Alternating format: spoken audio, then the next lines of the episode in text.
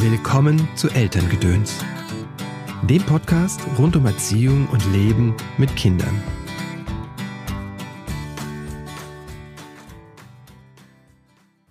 Hallo, schön, dass du eingeschaltet hast zu dieser Episode von Elterngedöns.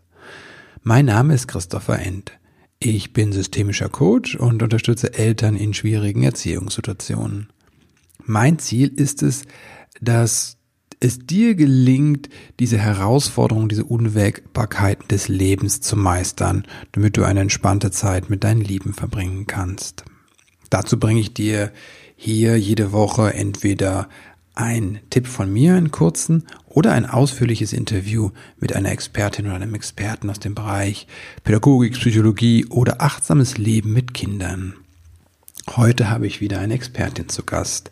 Maike Mauer ist Journalistin und hat ein Buch geschrieben, das nennt sich Kugelzeit. Ein richtig riesiges Ding bei GU erschienen. Es geht um die Schwangerschaft, die Kugelzeit für die Frauen. Und ja, so toll das Buch ist, also es ist ein ganz wundervolles Buch. Ne? Sie sagt, das ist so ein Coffee Table Book, was man sich wirklich hinlegen kann. Das ist ganz wunderbar gestaltet. Vereint ganz viele verschiedene Ansätze, ist eher wie ein großes Magazin. Also es sind, kommen Ärzte zu Wort, Blogger zu Wort und ganz viele Tipps sind drin. Es ist ein ganzer bunter Strauß. Nichtsdestotrotz war Maikes eigene Schwangerschaft gar nicht so entspannt und wunderschön, wie das dann auf dem Cover sich vielleicht darstellt, sondern sie hatte da mit ganz schönen Dingen zu kämpfen und das verrät sie dir und vieles, vieles mehr in dieser Folge. Hallo Maike, willkommen im Podcast. Hallo, danke, dass ich da sein darf. Schön, dass du da bist. Merci. Möchtest du dich mal kurz vorstellen und sagen, wer du bist und was du tust? Ja, also ich bin Maike Mauer, ähm, bin Journalistin, ähm, habe mich da so ein bisschen auf Gesundheitsthemen spezialisiert, schreibe aber auch über andere Lifestyle, immer ein bisschen ja unterschiedliche Themen und äh, habe lange gewartet, bis ich mich dafür entscheiden konnte, Mama zu werden. Mhm. Und als ich das dann wurde, beziehungsweise schwanger wurde, hat sich bei mir ziemlich viel verändert und ich fand die Themen wahnsinnig spannend und äh, habe mich dann damit viel beschäftigt und irgendwann kam dann mein erstes Baby und dann jetzt mein zweites, ein Buchbaby. und jetzt bin ich auch Buchautorin. Ganz lustig. Ja, Kugelzeit heißt es. Das ist ein ganz schöner Schinken, will ich nicht sagen. Es hört sich so äh, abwertend an, aber es ist echt irgendwie so knapp 300 Seiten. DIN A4-Format gebunden. Ein richtiges Werk, ja. ne? Ja, ein richtiges Werk, ja. Es sollte auch tatsächlich was Besonderes werden, weil es gibt ja schon viele wirklich tolle Bücher auf dem Markt, ja. ähm, im medizinischen Bereich. Und ähm, mir hat aber in meiner Schwangerschaft ähm, so ein bisschen ein Buch gefehlt, das wirklich vielseitig ist. Also wo du alles so ein bisschen drin hast, dass du auch wahnsinnig gerne liest und dass du vielleicht auch gerne mal auf deinem Wohnzimmertisch oder wo auch immer liegen hast, weil es schön aussieht. Ähm, mhm. deswegen ist mir sehr wichtig, dass es wirklich auch ein tolles Cover ist. Ja. Es hat ein bisschen eine Mischung zwischen Ratgeber und Coffee Table Book sein. Und ich glaube, das ist auch, ja, ist es eigentlich auch geworden.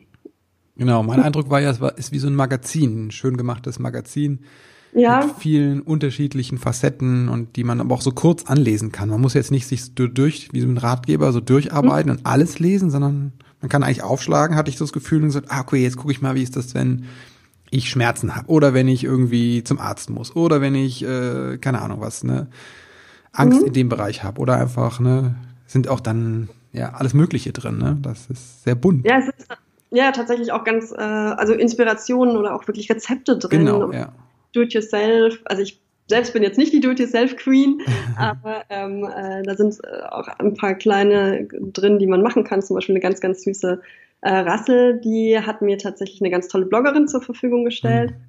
Ähm, die kann man häkeln, ist ganz äh, schön geworden. Und ähm, das ist auch so ein bisschen so ein Prinzip von dem Buch, dass es mit ganz, ganz vielen verschiedenen äh, ja ganz viele verschiedene Stimmen in sich vereint. Also ganz viele Experten habe ich interviewt dafür. Ich habe auch Schwangere und äh, Mamas interviewt, auch äh, Väter natürlich, aber tatsächlich richtet sich das Buch so ein bisschen mehr an die Mama. Also es ist mhm. wirklich so, ne, ich äh, erlebe eine schöne Schwangerschaft oder wenn sie denn nicht schön ist, dann finde ich da vielleicht auch so ein paar Antizipperlein-Tipps und Ideen, worauf ich achten kann oder wann man auch besser mal zum Arzt geht.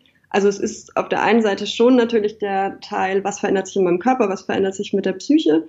Andererseits ist aber auch wirklich, ähm, geht es dann auch mal um eine Babyparty oder ein Blessing Way oder was ist eigentlich Hypnobirthing, was ja gerade so ein großer Trend ist. Also spannend. Und da habe ich halt ein Interview mit einer ganz, ganz tollen Hypnobirthing-Lehrerin, der Inken Arzen mit drin zum Beispiel. Aber auch äh, mit einer Ayurveda-Ärztin, der Dr. Jana Scharfenberg. Also sind ganz viele tolle Ärztinnen und Ärzte mit drin, Hebammen, auch Blogger, hm. ganz unterschiedlich. Du hast gesagt, bei dir in der Schwangerschaft hat sich dann was verändert? Ja, ich, ähm, also ich war am Anfang immer so, dass ich gesagt habe, ja, wir kriegen jetzt ein Kind, wir haben uns wahnsinnig gefreut. Mhm. Ähm, ich wollte aber gar nicht, dass sich so wahnsinnig viel verändert und habe einfach ganz normal weitergearbeitet. Mhm. Vorher auch, mir ging es auch wirklich gut. Ich hatte am Anfang mit Übelkeit zu kämpfen, dieses ganz normale eigentlich. Mhm. Ähm, aber es ging mir prima und ich hatte echt viel Energie äh, nach den ersten drei Monaten, nach denen ich ziemlich müde war. Mhm. Und habe dann auch noch, ähm, noch einen neuen größeren Job angenommen, ähm, wow.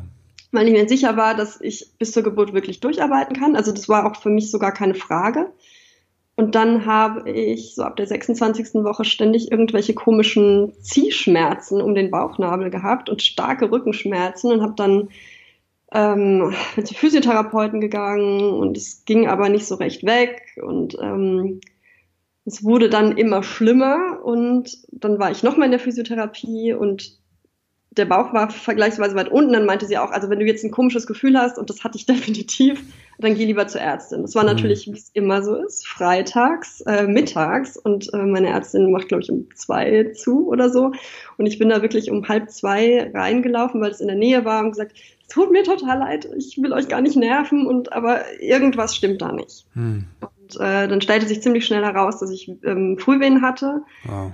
die auch schon in Richtung geburtswirksam gehen wow. und innerhalb von kürzester Zeit war ich dann in der Klinik und äh, ja, wie das dann so klassisch ist, äh, große Panik, Wehen. Äh, man muss dann schauen, öffnet sich der Muttermund, dann kam irgendwann mein Mann dazu, der dann ähm, da war ich schon wieder ein bisschen ruhiger, dann habe ich versucht, ihn zu beruhigen und habe noch zu ihm gesagt, ja, wenn die jetzt nicht ankommen mit, ähm, wir brauchen eine Lunge, reife Spritze oder so, dann ist alles in Ordnung. Es wird sich auch mhm. wieder einpendeln. Und dann kam ich zur Ärztin und äh, es dauert, glaube ich, eine Minute, bis sie sagte, okay, Venenhämmer, Lungenreife. Ja. Und da änderte sich dann ziemlich viel in meiner Schwangerschaft, weil dann musste ich liegen und wir hatten auch, ja, klar, wahnsinnige Angst am Anfang. Also es ist alles gut gegangen. Unser Sohn ist tatsächlich erst relativ äh, spät, zu, fast schon, also vor ET, aber nicht, äh, nicht viel zu früh gekommen. Aber das weißt du ja in dem Moment natürlich nicht. Hm. Und es war schon äh, heftig und das hat mich natürlich total auch auf mich zurückgeworfen und äh, ich habe mich dann natürlich viel mehr noch mit dem Schwangersein beschäftigt und ja, da fing es so an, dass es für mich so ein totales Herzensthema wurde. Hm. Verrückt, also so von, ja, läuft alles wie normal zu, wow, da ist doch ein bisschen mehr los im Zweifel. Genau. Was hat dir da geholfen in dem Moment? In dem Moment nicht so viel, muss ich sagen. Weil klar, du wirst dann mit Medikamenten vollgepumpt, du hast wahnsinnige mhm. Angst. Ich lag mit zwei anderen Frauen in einem Zimmer, bei denen es nicht gut gegangen ist. Da sind die Kinder viel zu früh gekommen. Hm. Ähm, das macht natürlich dann auch wahnsinnige Angst. Einem Kind davon geht super inzwischen. Da feiern, haben wir jetzt gerade den, äh, den dritten Geburtstag gefeiert. Einem anderen Kind, ähm, das ist wirklich viel zu früh gekommen. Es war tatsächlich die gleiche Woche wie bei mir und ähm, darüber wollte ich eigentlich überhaupt nicht reden. Aber ähm, ja, das war ganz schrecklich. Also das, ähm, wir haben lange versucht, das Kind ähm, zu retten und irgendwann war klar, ich glaube nach fünf Monaten, dass die Kleine das nicht schafft. Und ähm, da war dann einer meiner ersten Tage draußen ohne Kind als Mama tatsächlich eine Beerdigung. Hm. Und das war extrem schlimm. Und ähm, das wusste ich zu dem Zeitpunkt natürlich nicht, aber natürlich, man hat dann immer dieses, ne, du, du kriegst diese Fälle mit, du weißt, dass es da ist. Einerseits tut es dir natürlich auch wahnsinnig leid. Andererseits willst du versuchen, positiv zu bleiben, weil das ja tatsächlich was ist, was man definitiv sollte. Ne? Also es sagt sich immer leichter. Und es gibt dann die vielen Studien, die sagen, äh, wenn die Mutter Stress hat, dann ist es schlecht fürs Kind, dann kriegst du da noch mehr ähm, schlechtes Gewissen. Und was mir da so ein bisschen rausgeholfen hat aus der Spirale, waren neben klar Freunden und ähm, so auch vielen kleinen lieben Botschaften tatsächlich ganz viel auf meinen Bauch zu hören, auch mit dem Kind in Kommunikation zu treten. Das hört sich jetzt wieder auch so ein bisschen esoterisch mhm. an. Aber ja, so eine wirkliche Bindung zu, zu ihm aufzubauen. Und es war vorher auch schon so. Ich habe auch bin zum Yoga gegangen natürlich. Also es war jetzt nicht so, dass ich meine Schwangerschaft total ignoriert hätte oder so. Ich habe das schon sehr genossen. Aber da hat es sehr äh, angefangen, dass ich mich auch mit Bindungen äh, auseinandergesetzt habe, dann auch mit Meditation, um da so ein bisschen ja zur Ruhe zu kommen und zu versuchen, trotzdem einen positiven Blick zu behalten. Auch die Hebamme hat mir sehr geholfen ähm, da den positiven Blick zu bewahren, weil Ärzte natürlich schon eher den Blick auf das lenken, was jetzt gefährlich werden könnte. Und wenn du zweimal am Tag ein CTG machst, ist es jetzt auch nicht gerade beruhigend. Hm. Ja, war schon eine krasse Zeit, aber auch ähm, hat uns auch sehr zusammengeschweißt. Ja, ist alles gut gegangen. Jetzt haben wir einen großartigen kleinen Sohn mit hm. unfassbar viel Energie. Ich bin ein großer Fan von, ich habe ja vorhin vom Hypnobirthing schon erzählt und diesem positiven Ansatz. Nichtsdestotrotz ist eine Geburt natürlich äh, immer, es ist äh, auch eine Grenzerfahrung für die Frau. Und ähm, wir können froh sein, dass wir heute so gute Ärzte haben, auch Hebammen natürlich. Das ist natürlich jetzt auch wieder ein Riesenthema. Ne? Du hast die Möglichkeit, eine Hausgeburt zu machen. Ich glaube, da muss man echt sehr schauen, äh, was für ein Typ bin ich. Ne? Mhm. Also ich glaube, alles hat total seine Berechtigung und alles ist ähm, wirklich wichtig, dass es da ist. Und ich bin auch ein totaler Fan von positiv auf die Geburt zugehen und es auf sich zukommen lassen. Ich glaube sowieso daran, dass man es einfach, dass der beste Tipp ist, es wirklich geschehen zu lassen mhm. und auf sich zukommen zu lassen. Aber da ist auch jeder unterschiedlich. Mhm. Was übrigens auch in einem Buch eine Riesenmessage ist. Dieses, ne, jede Mama, jeder Papa, jedes Baby, jede Familie sind einfach anders. Mhm. Und äh, gibt jetzt nicht den einen Königsweg. Ich glaube, das ist tatsächlich auch eine ganz wichtige Botschaft, die man werdenden äh, Eltern mitgeben muss, dass man seinen Weg finden muss und auch darf. Also das ist ja auch eine Riesenchance. Einerseits natürlich, ähm, du hast viele Möglichkeiten und es verunsichert auch. Mhm löst vielleicht auch Ängste aus, ob du alles richtig machst. Andererseits, wir dürfen uns entscheiden. Wir haben die Wahl, wir haben viele Möglichkeiten. Und wenn man das versucht, positiv zu sehen und äh, positiv zu leben, dann kann man sich da einen schönen Weg bauen, glaube ich. Hm. Und es hört sich ja auch so an, als hast du in dem Moment auf deinen Bauch gehört, im wahrsten Sinne des Wortes, ne? Ja, ja. Als, ne, ja, total. Also war wirklich Intuition. Ich bin niemand, der schnell zum Arzt geht. Mhm. ähm, aber da war es wirklich irgendwas ist hier definitiv nicht in Ordnung. Mhm. Und ich hatte keine Wehen im Sinne, wie man mhm. Wehen denken würde, dass jetzt es im Bauch gezogen hat. Also ich hatte ab und zu mal so komische, wie Stromschläge im Bauchnabel und ganz ja. schlimme Rückenschmerzen. Also es war jetzt auch nicht wirklich als Wehen für mich zu erkennen, ehrlich gesagt. Mhm. Aber Intuition ist, ist was, was in der Schwangerschaft sich, glaube ich, auch von alleine so ein bisschen den Weg bahnt. Also ich hatte das Gefühl, meine Intuition wird viel stärker. Wow. Ich habe ja mit vielen Frauen äh, für, auch für das Buch Interviews geführt und gesprochen und viele sagen, sie waren total überrascht davon, dass sie doch ganz viel aus sich selbst heraus ähm, schaffen. Auch in der neuen Situation mit Baby. Natürlich ist man unsicher, mhm. aber ähm, viele hatten so dieses Gefühl, ich kann das. Hm. Ich habe das noch nie gemacht, aber ich, das ist mein Baby und ich, mhm. ich krieg das hin. Und das ist natürlich auch was sehr Schönes. Ich glaube, das ist auch ermutigend für werdende Mamas zu mhm. wissen, dass man da schon, schon ja, so eine gewisse Intuition und ein Gefühl dafür hat, was das Kind braucht und was es nicht braucht. Man darf nur sich selbst nicht vergessen. Wann hast du das Go, die Intuition gespürt? Hm, meinst du jetzt nach der Geburt oder, oder schon vorher? Also dadurch, dass ich ja relativ normalen Alltag weitergelebt habe, habe ich das eher so punktuell gespürt in äh, Schwangerschafts-Yoga-Stunden zum Beispiel, mhm. die ich super fand. Also ich habe vorher schon Yoga gemacht und äh, das Schwangerschafts-Yoga war aber nochmal eine ganz, ganz neue Erfahrung.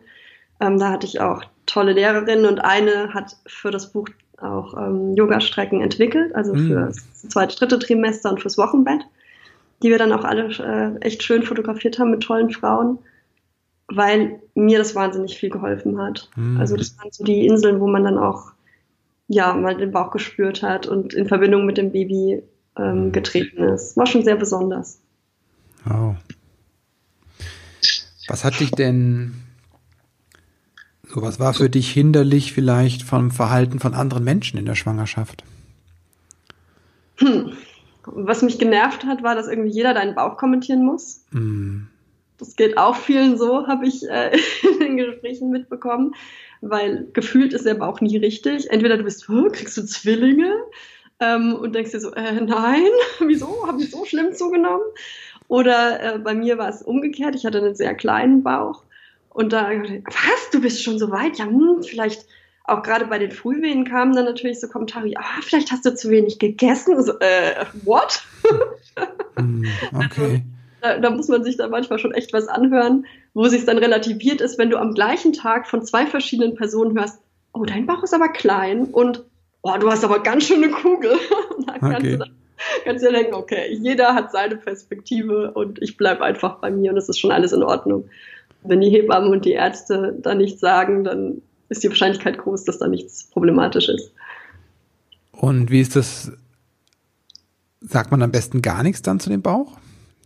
Ja, da, da habe ich mich mit einigen Frauen schon drüber unterhalten. Das ist gar nicht so einfach, weil man selber ja auch dazu tendiert, den Bauch zu ähm, mhm. beurteilen. Also obwohl man es in der eigenen Schwangerschaft vielleicht das genervt hat. Äh, ich sage auch so, oh. Hm. Was macht das mit dir, wenn du den Bauch siehst? So ein schwangerer naja, Bauch. Das ist schön. Also man mhm. freut sich. Also ich mhm. freue mich mit anderen mhm. Frauen. Ich finde das total schön, weil ja, also auch schon als ich, als ich jetzt noch kein Kind wollte, das ist einfach was Besonderes. Ne? Man kriegt ein Kind, ich glaube, die meisten stehen da positiv zu. Also ein Kompliment wäre okay, oder was? Ein Kompliment wäre okay oder vielleicht. Weil mein Bedürfnis ist, ne, ich habe das, merke das hm. auch, wenn ich eine schwangere Frau sehe, das ist, ähm, also berührt mich einfach, diesen Bauch zu sehen. Ja. Ne? Und das ist, äh, ich mich aber auch frage, ne, ist das schon, wenn ich was dazu sage, ist das schon wie zu viel, ne, so ja, vielleicht ist der beste Weg zu sagen, so, oh, wie schön, ne?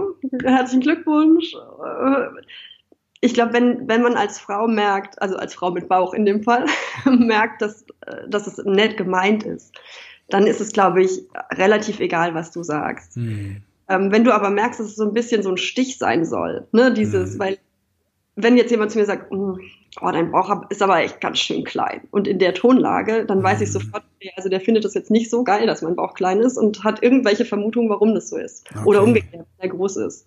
Krass, und dann hat man halt, glaube ich, schnell Angst, dass irgendwas nicht stimmt, weil man lässt sich auch leicht verunsichern. Mhm. Als Erstmama, als Zweitmama denkt man sich wahrscheinlich, lass sie reden. Also, ja. Aber, nicht anfassen. Hm? Das finde ich wichtig. Nicht, das, sag nochmal.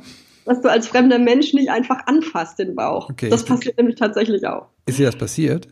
das ist mir passiert, das ist mir sogar mehrmals passiert, dass Leute einfach spontan hingelangt haben, mit denen, wenn es Freunde sind, alles in Ordnung, aber wenn es Menschen sind, die du im Bus gerade fünf Minuten kennengelernt hast und die dir dann auf den Bauch touchen, ist es schon ein sehr komisches Gefühl. Wow, okay. Aber da kann man ja ganz gut kontern mit, äh, dass man vielleicht auch mal irgendeine Körperstelle anfasst und da sind die Leute dann irritiert. Mhm. Das ist schon übergriffig, ne? Ja, total. Aber es ist ja auch bei kleinen Babys so. Also ich weiß nicht, ob du das mit deinen Kindern erlebt hast, äh, oh, dass ja. auch ältere Menschen dann über den mhm. Kopf streicheln oder mhm. so. Und gerade bei Säuglingen finde ich das jetzt sehr, sehr, sehr grenzwertig. Mhm. Ja. Ja.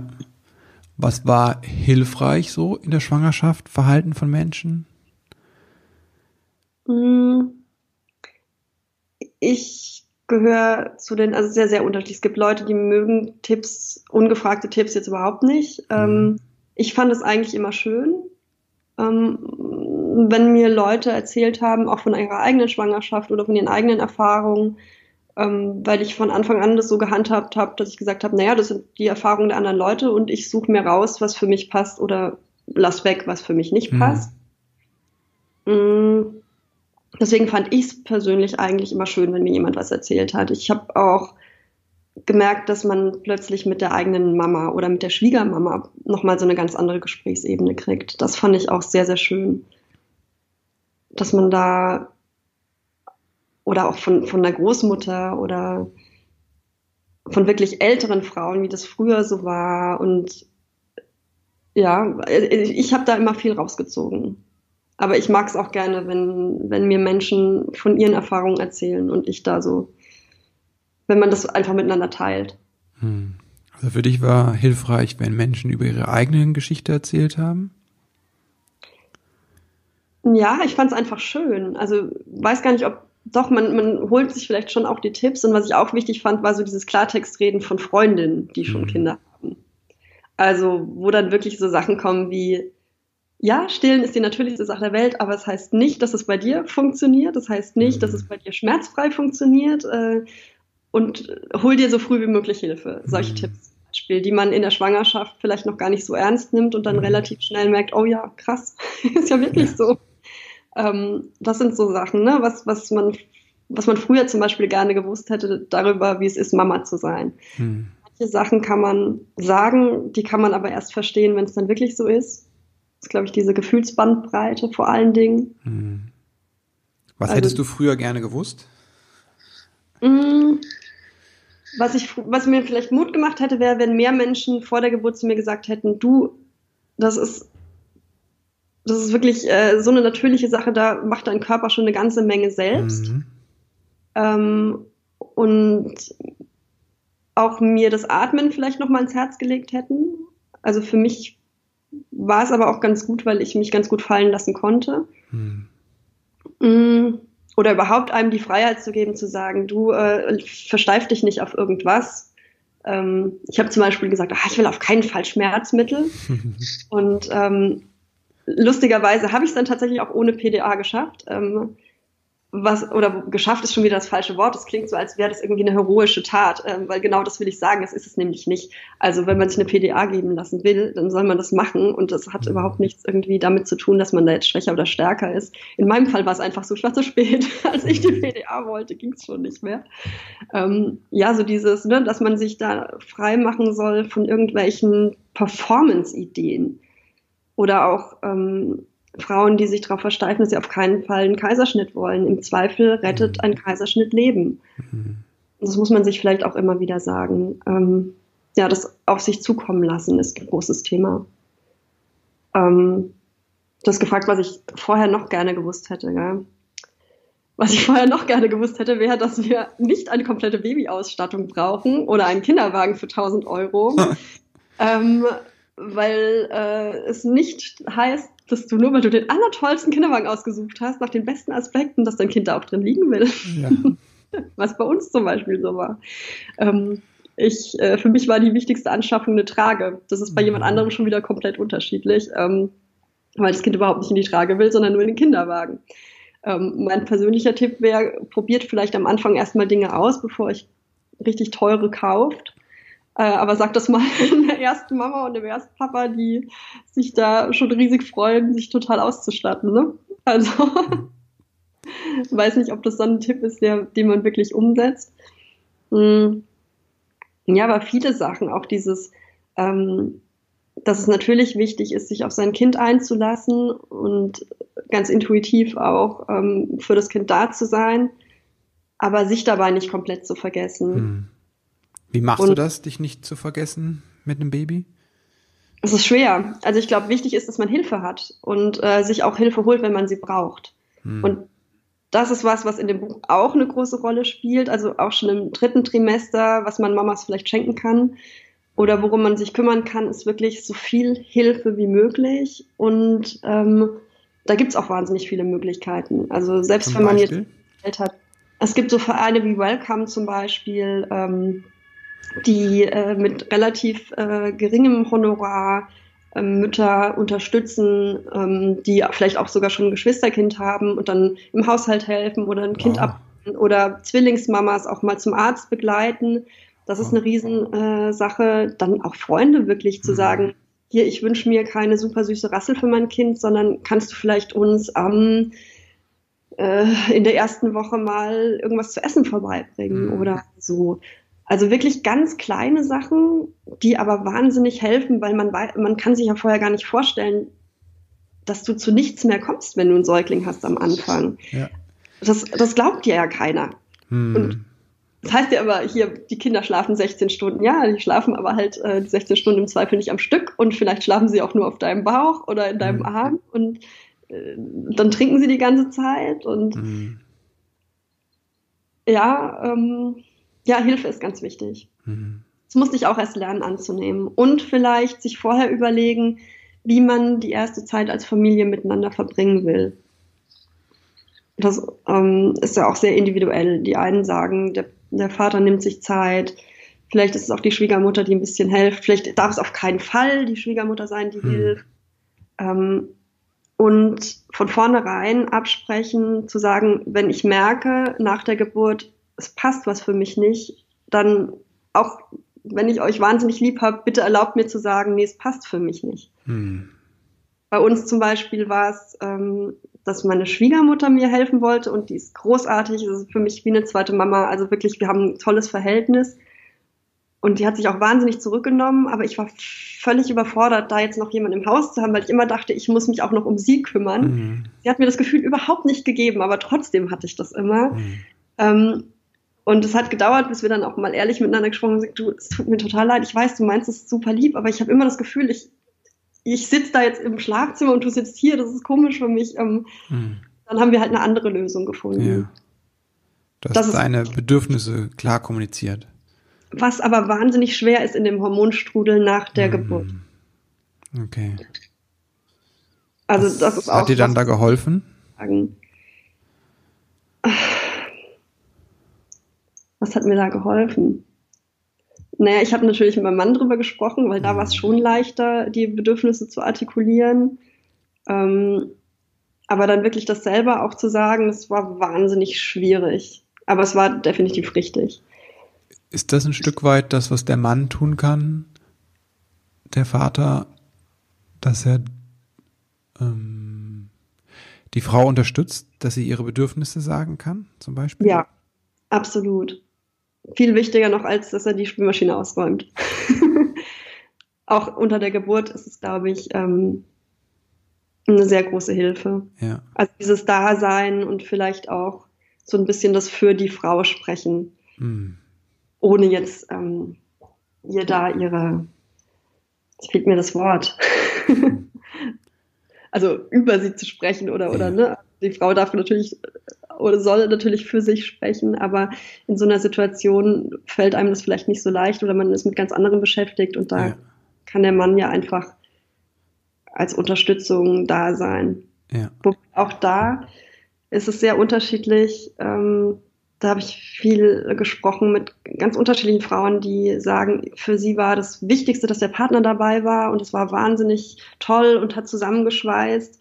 Ähm, andere sagen, für sie war es die Hölle, dass der Partner dabei war. Mhm. Es hat überhaupt nicht funktioniert. Ähm, und eine Freundin, äh, die da relativ zeitgleich mit mir ein Kind bekommen hat, äh, die meinte relativ strikt, nee, mein Partner geht nicht mit. Wow. Und wir haben alle so, äh, okay, du Arme, wieso geht der nicht mit? Und sie so, nee, ich möchte das nicht, ich kann das nicht. Mhm ich äh, will in der Situation nicht noch das Gefühl haben, ich muss auf meinen Partner achten und mhm. darauf achten, was sieht er, was sieht er nicht, was möchte ich, dass er sieht, was möchte ich, dass er nicht sieht.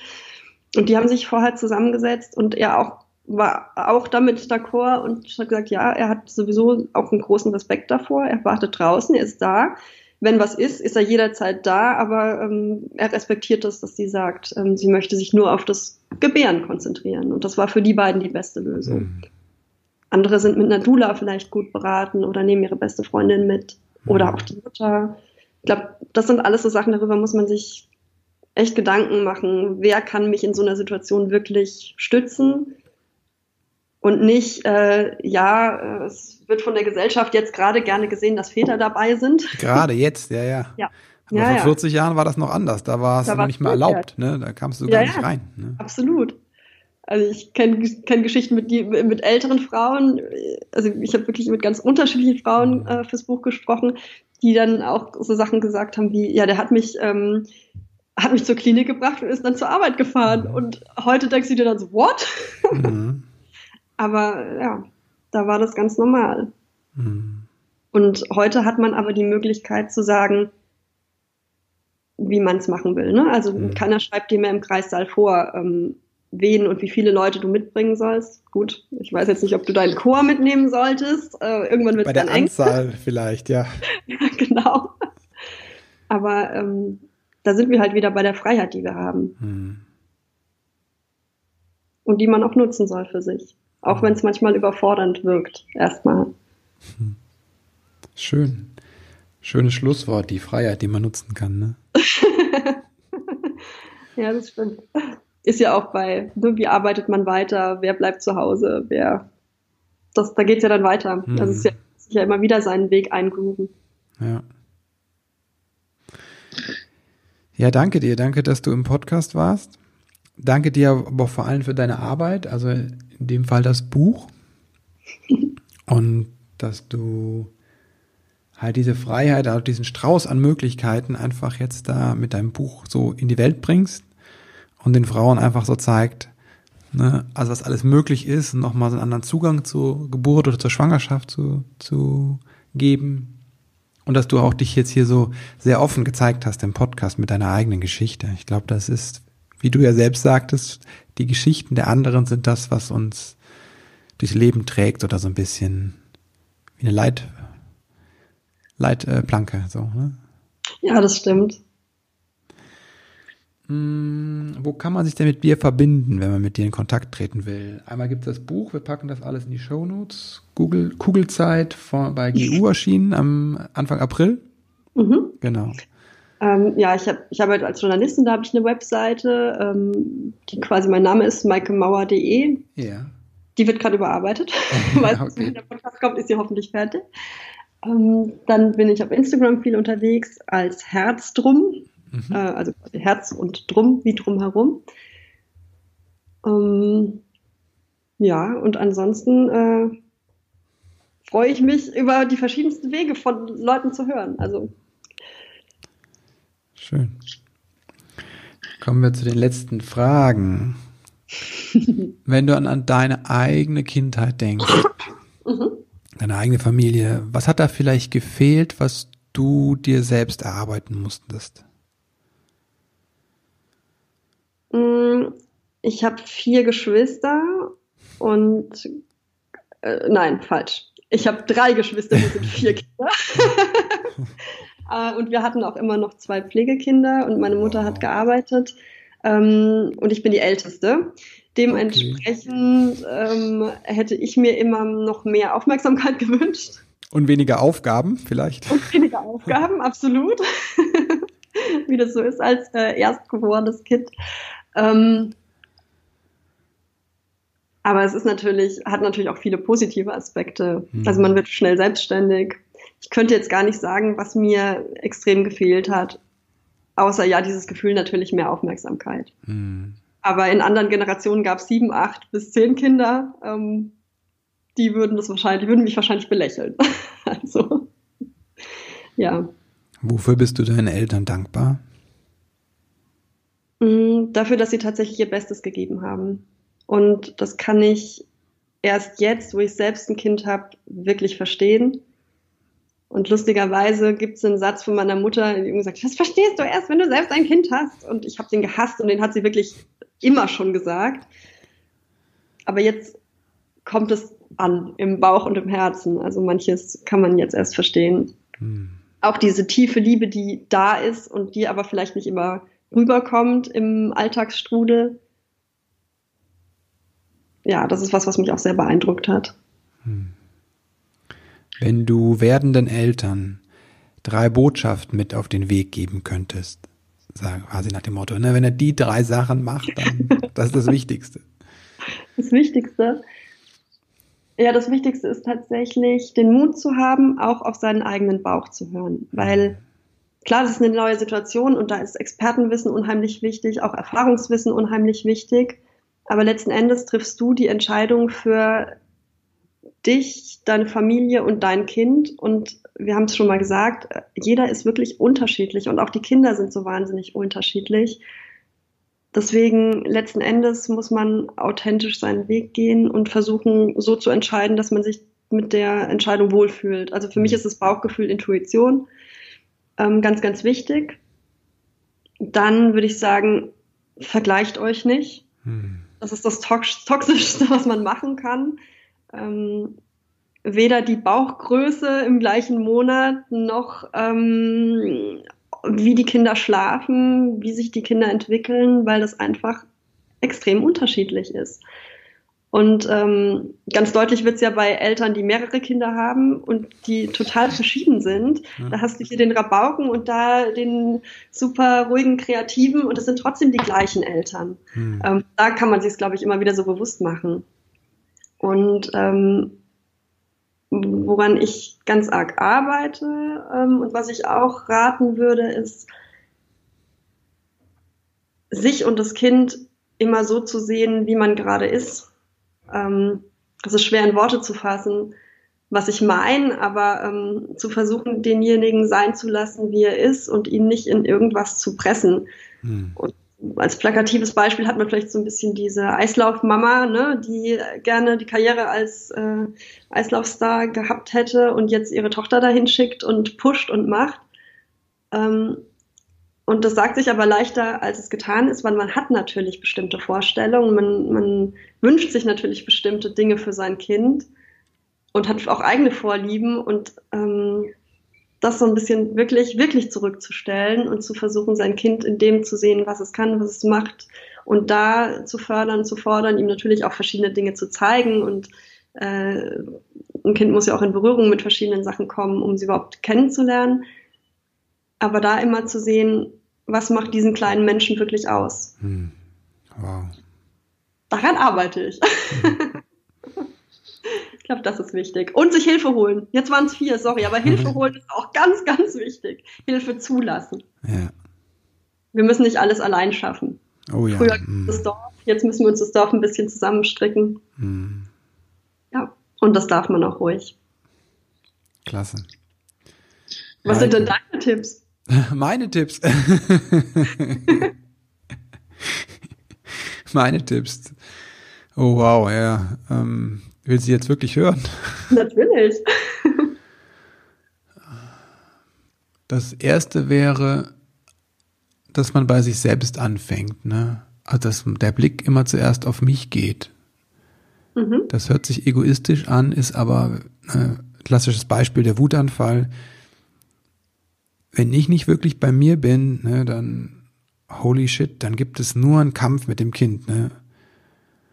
Wenn ich bei mir bin und ich merke, was das mit mir macht, dass das Kind jetzt gerade wütend ist oder was auch immer war, das ist was anderes. Ne? Sonst bin ich sofort verstrickt. Ja, ja, stimmt, das ist super wichtig. Freiheit, dem Kind Freiheit geben, ne? So. Und dem Kind Halt geben. Ja, das stimmt. Das finde ich auch wichtig. Vielleicht sogar das Wichtigste, das Kind zu lieben und ihm das Gefühl zu geben, dass man es liebt. Ja, Halt heißt manchmal auch das Festhalten, ne? So. da ist auch das Nein drin im Halt, ne? Im Halt mhm. ist beides drin. Da ist die Liebe drin, die Zuneigung drin. Da ist aber auch drin, dass, dass ich halte dich jetzt fest, weil ich möchte nicht, dass du mich schlägst oder auf die Straße rennst oder das machst, ne? Mhm. Ja, aber trotzdem, also was ich meinte, ist so dieses, dieses Basis, ne, dass du die Basis an Liebe hast. Auch ich liebe dich auch, wenn ja. du jetzt schreist, genau. zum Beispiel. Ja.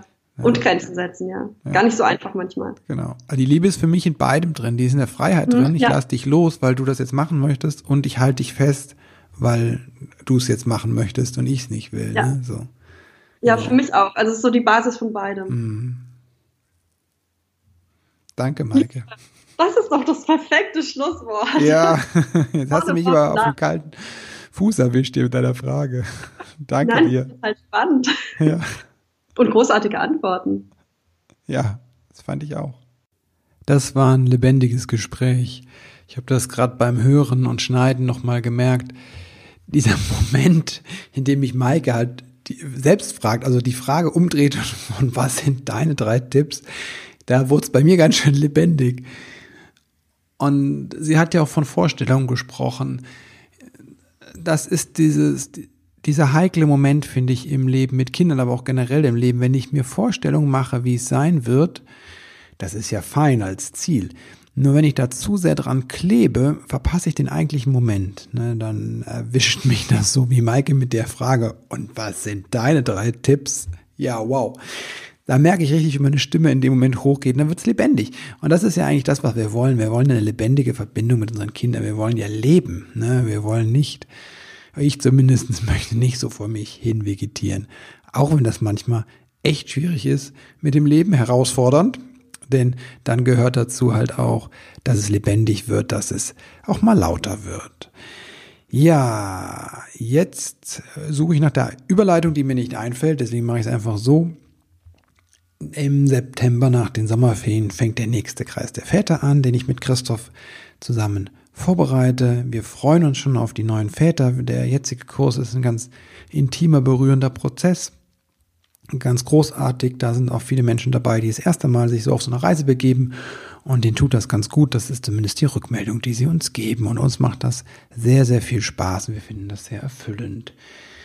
Außerdem bin ich gerade überlegen, wie der Abend, das Abendseminar, das ist so ein offener Abend, achtsames Elternsein, wie das funktionieren kann. Bin gerade auf der Raumsuche, soweit ich was weiß erfährst du es hier im Podcast oder auf meiner Webseite. Jetzt wünsche ich dir einen wundervollen Start in diese Woche. Alles Liebe dir und alles Gute und ich freue mich wie immer von dir zu hören. Bis bald.